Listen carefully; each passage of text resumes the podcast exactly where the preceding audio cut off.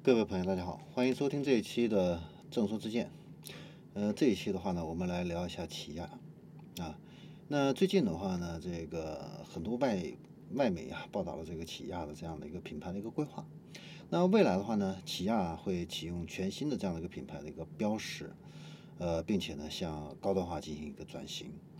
呃，之后的话呢，会提供更多的一个电动化的一个新车呢，呃，供消费者选择。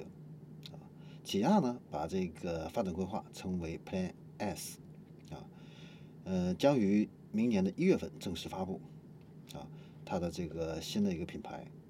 那起亚的这个总总裁呢，何成松啊。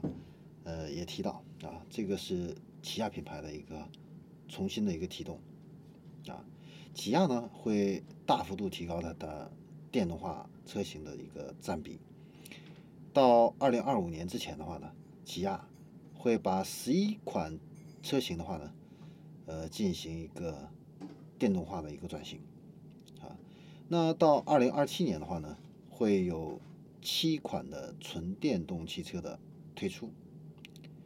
那计划呢是到二零二六年呢，要销售五十万辆的电动车和五十万辆左右的电动化的，就是插混还有轻混这样的一个车型。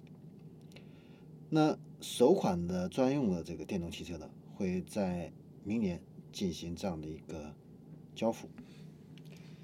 那在国内的话呢，起亚呢，呃，现在的这个正在这逐渐的被边缘化。啊，在跟这个中国国产品牌的这个较量里边的话呢，也不占什么优势。那现在新的这个总裁上任的话呢，起亚会进行一次品牌的一个重启，未来的话呢，会向更加的高端化方向去发展。那电动化呢，也会成为这个品牌的一个主旋律。